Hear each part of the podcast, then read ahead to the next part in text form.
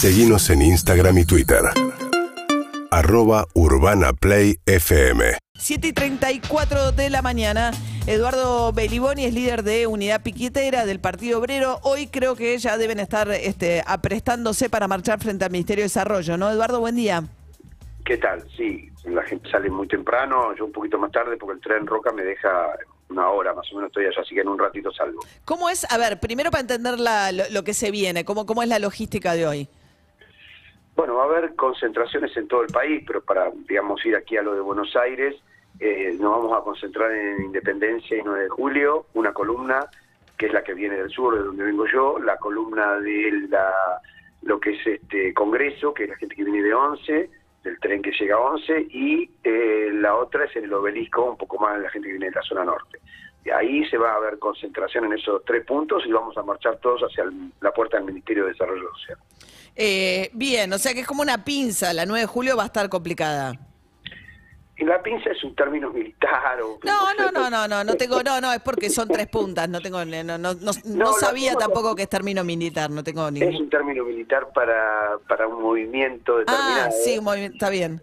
Que se, digamos, eh, se centra sobre el objetivo a abatir. Pero no, no se trata de esto, se trata de que hay mucha gente y que eh, si la pusiéramos toda en, la, en, en uno de los puntos, bueno, no sé hasta dónde llegaría la, la, la columna, este, puede llegar a la provincia si Ahora- seguimos, siguen columnando. ¿Es con acampe o sin acampe?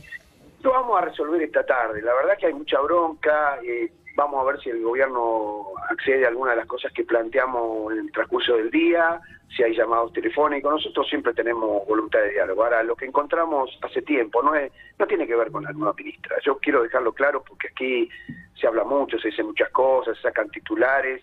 Y no tiene que ver con la personalidad de los ministros, con los ministros en sí, tiene que ver con una política de conjunto que, que está mal que, está orient- ya estaba mal orientada y lo último que resolvieron con este decreto nos parece peor. Que pone Porque- tope, eh, congela los ingresos al plan Argentina Trabaja. Pero no solo, en realidad es el potenciar trabajo, en este caso. Potenciar eh, trabajo, le, sí. le cambian el nombre, nadie, Sí. nadie lo recuerda porque le cambian el nombre todo el tiempo, son lo mismo, es la misma porquería pero con distinto nombre. Que es la- medio la salario mínimo vital y móvil, que es, ahí percibe 1.300.000 personas. Claro, pero el tema es el siguiente, ¿cuál es la filosofía por el cual se prohíbe el ingreso a ese programa? ¿Porque se mejoró, porque hay gente que no lo necesita o porque hay un ajuste? Para es la segunda opción, es retórico lo mío, esa es la segunda opción. Porque además dicen que esa plata que van a, hay, hay todos los meses hay caídas vegetativas, gente que consigue trabajo, ¿qué van a hacer con ese dinero? Se lo van a dar a las organizaciones, sobre todo a los oficialistas, obviamente. Estamos en contra porque hay gente que necesita el programa. No hay que darle plata a las organizaciones, hay que darle el recurso que tiene el Estado, tiene que ir a las O personas. sea, usted dice que las bajas de, se compensan de alguna manera, ese dinero no es que vuelve al Estado, sino que se la da a las organizaciones tipo el Movimiento Evita, me imagino que usted está mencionando que es parte del gobierno, digamos.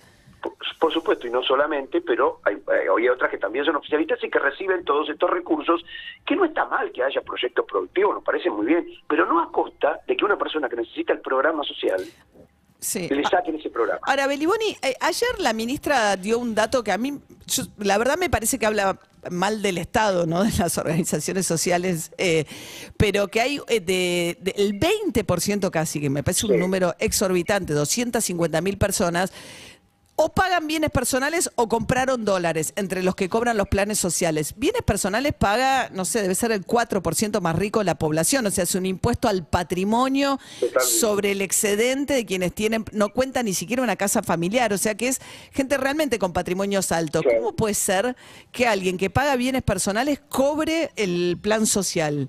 Mire, yo le llamo, a mí me llama, a usted le llama la atención, a mí me llama muchísimo más la atención. Y tiene razón usted cuando dice que el problema lo tiene el Estado.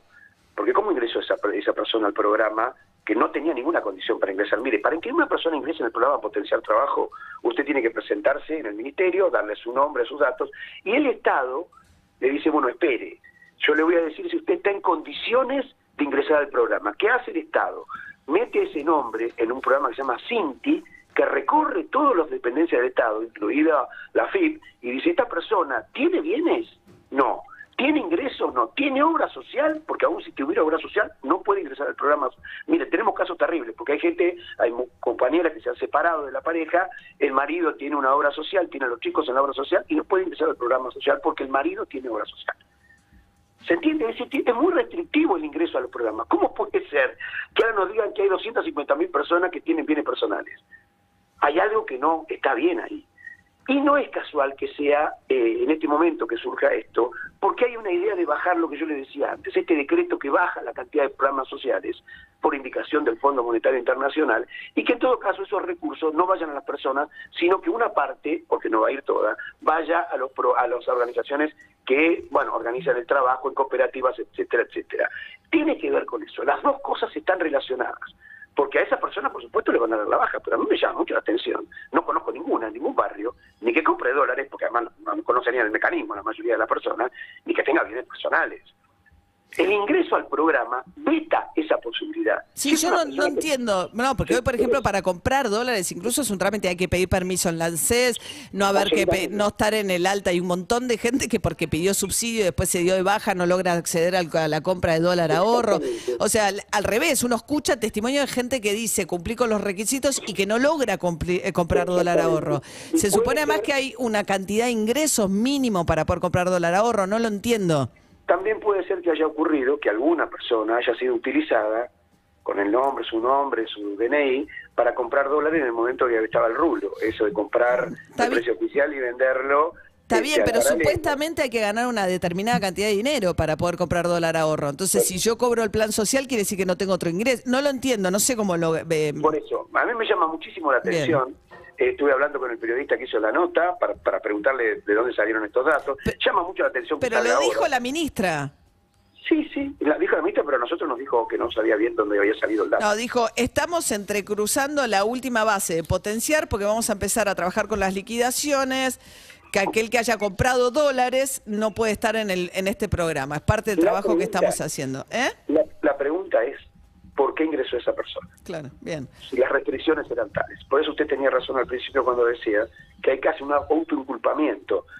Si usted dice que hay personas que no deberían estar en el programa, tiene que revisar qué funcionario le puede hacer eso. Porque yo le puedo asegurar a que las personas que yo conozco que necesitan ingresar al programa y no ingresan, no ingresan porque le dicen, no, no, usted tiene una moto del 2015, no puede ingresar no está permitido tener una moto para ingresar al programa. Eduardo, déjeme que le haga una última consulta. ¿Van ¿Metrobús va a quedar liberado hoy con esta más?